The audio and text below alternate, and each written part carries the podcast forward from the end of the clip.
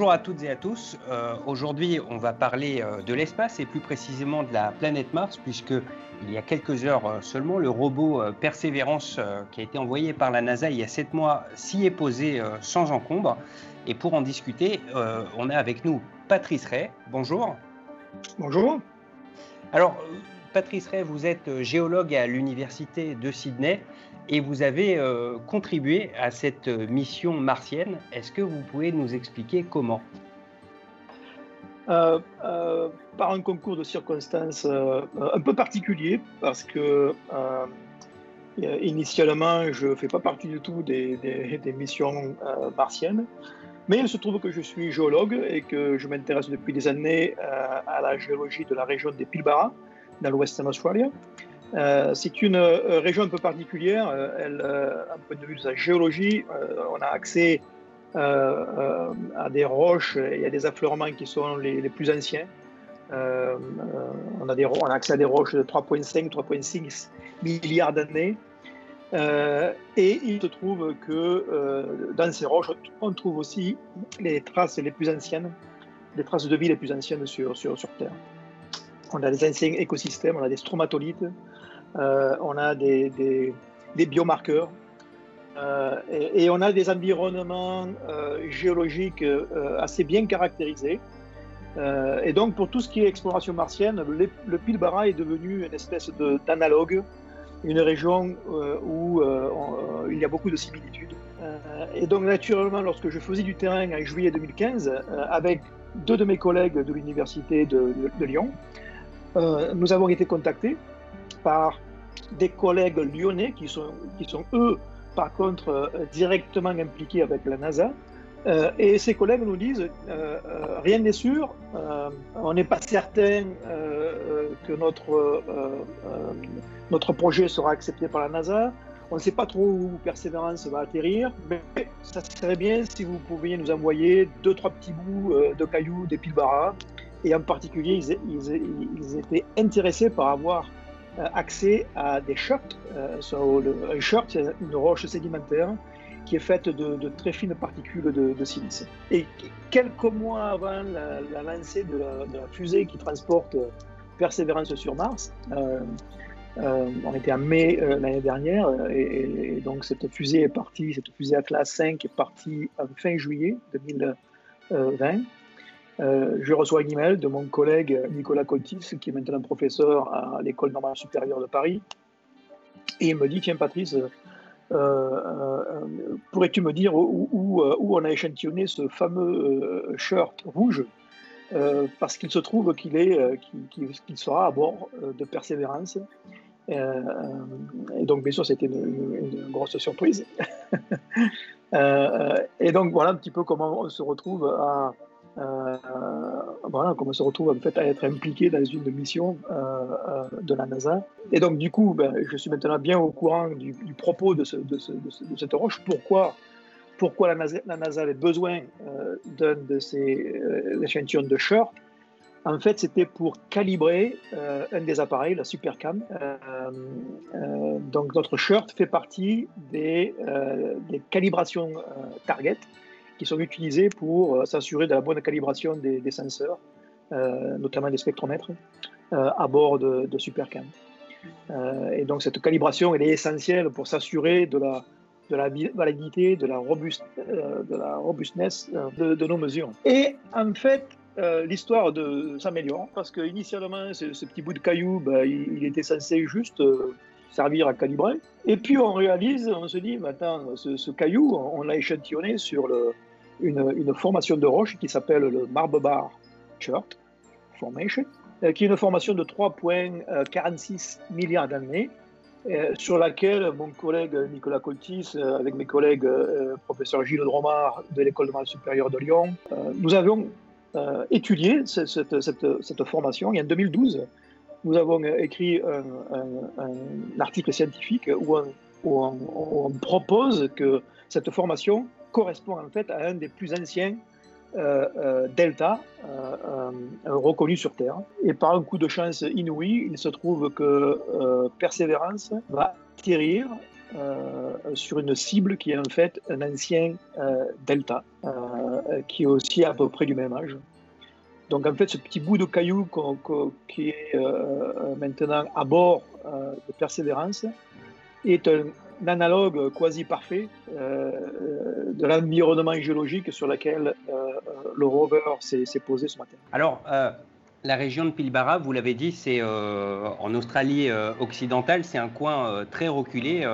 vu du ciel, par contre, j'ai déjà pris l'avion passant plus ou moins au-dessus de la région. C'est vrai qu'on a un peu l'impression d'être au-dessus de la planète Mars, mais donc vous, ce que vous expliquez, c'est que si on analyse tout ça de plus près avec un microscope, la roche, les sédiments, euh, en fait, il y a des similitudes euh, très importantes avec, euh, avec Mars. Comment c'est possible que des environnements situés sur deux planètes différentes puissent se ressembler? En fait, Mars, Mars et, notre planète et la Terre sont, sont très semblables. En termes de, taille, Mars est un petit peu plus petite. Cette petite différence fait que Mars n'a pas pu garder son atmosphère. Et en fait, c'est pour ça que Mars ayant perdu son atmosphère, elle a aussi perdu son eau. Euh, et ça, ça a été la, grosse divergence, ça a été la clé de la divergence entre, entre l'évolution de la planète Terre et l'évolution de la planète Mars. Maintenant, si on, si on remonte à, 3,5, 3,9 milliards d'années, là où les deux planètes étaient encore très proches. Parce que sur Mars, on avait encore de l'eau liquide.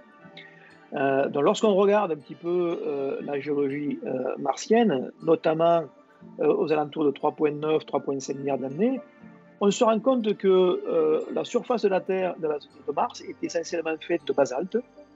Euh, et la Terre, à ce moment-là, était aussi largement dominée par des basaltes qui, qui s'épanchaient à la surface des continents et dans nos océans. Et en même temps, dans les deux planètes, on avait de l'eau liquide. donc à ce moment-là de, de l'évolution de notre euh, système solaire, la Terre et Mars suivaient des évolutions assez parallèles. Et dès l'instant où l'on sait que euh, euh, à ce moment-là, sur Terre, on avait de la vie microbienne, il est tout naturel de penser que ben, avec les mêmes produits, on va pouvoir, avoir les mêmes ingrédients, on va pouvoir faire la même soupe. Et a priori, on ne voit pas trop pourquoi la vie n'aurait pas pu aussi émerger sur Mars. Donc c'est l'objectif de, persévérance, c'est de vraiment essayer de trouver des, éléments, des preuves euh, que la vie euh, était bien là euh, il y a 3,5 milliards d'années sur Mars. si l'on si fait cette découverte, si on, confirme cette hypothèse, ben là on, est, on, est, on est confronté à, quelque chose, à une, réalité toute nouvelle. ça voudrait dire que dans ce même système solaire, le, nôtre, nous avons eu deux planètes terrestres qui ont euh, eu, à, un moment donné de leur histoire, euh, une émergence de, la vie. Euh, et si l'on prend en compte le fait qu'on a maintenant répertorié des, des, centaines de millions, voire des milliards de, de planètes de type terrestre, euh, ben, on, a pratiquement, on aurait la pratique, pratiquement la certitude qu'on n'est pas la seule espèce euh, dans l'univers. Et ça, ça pose beaucoup de, questions intéressantes. Euh, juste pour être sûr d'avoir bien compris, en gros, les échantillons que vous avez prélevés, qui ont été envoyés sur Mars, si on les compare avec des échantillons qui vont être prélevés dans cette région bien précise de la planète Mars et qu'ils sont identiques, ce sera quasiment la preuve irréfutable qu'il y a eu de la vie sur Mars à la même époque. il faut qu'on trouve en fait des, biomarqueurs. Donc il faut montrer qu'on a des molécules, on a des composés chimiques dont on sait sur Terre que sur Terre, ils ne sont, ils ne sont que le produit d'activité bactérienne, d'activité de microbes. Euh, donc ça, c'est vraiment la preuve qu'il nous faut. Le fait qu'on on ait des sédiments de type chert sur la Terre et sur, et sur, Mars, euh, qu'on ait des basaltes sur les deux planètes, qu'on ait des, des, des, des, argiles euh, qu'on a découvert avec la mission Opportunité, euh, c'est certainement pas suffisant. Il nous faut quelque chose de plus tangible. Vraiment, la, preuve euh, irréfutable serait des, composés organiques, des biomarqueurs donc des produits d'activité microbienne. Et vraiment, l'idéal, l'idéal, ce serait de trouver des, colonies de stromatolites. Ça, ça, serait vraiment le, top. Dans les stromatolites, ce sont des colonies de, microbes. Fait, ce sont des, rifs, non pas coralliens, mais des rifs de, microbes. Euh, ce sont des ce n'est pas la barrière de corail, mais ça va être des barrières de, microbes. Et, Persévérance est équipée de, multiples caméras. Et si jamais il y a des stromatolites euh, sur euh, le cratère G0, ben ça, ça sera vraiment la, preuve irréfutable qu'on avait une vie bien avancée euh, il y a 3,5 milliards d'années sur, Mars. Alors, je crois que les missions euh, habitées pour Mars, euh, je ne sais pas si nous les verrons de notre vivant. En revanche, il est question de missions habitées sur la Lune dans un délai beaucoup plus court. il y a quelques semaines de ça, en fait, j'ai discuté avec Claudie Ignoret qui disait que les premières pourraient avoir lieu d'ici la fin de la, de la décennie.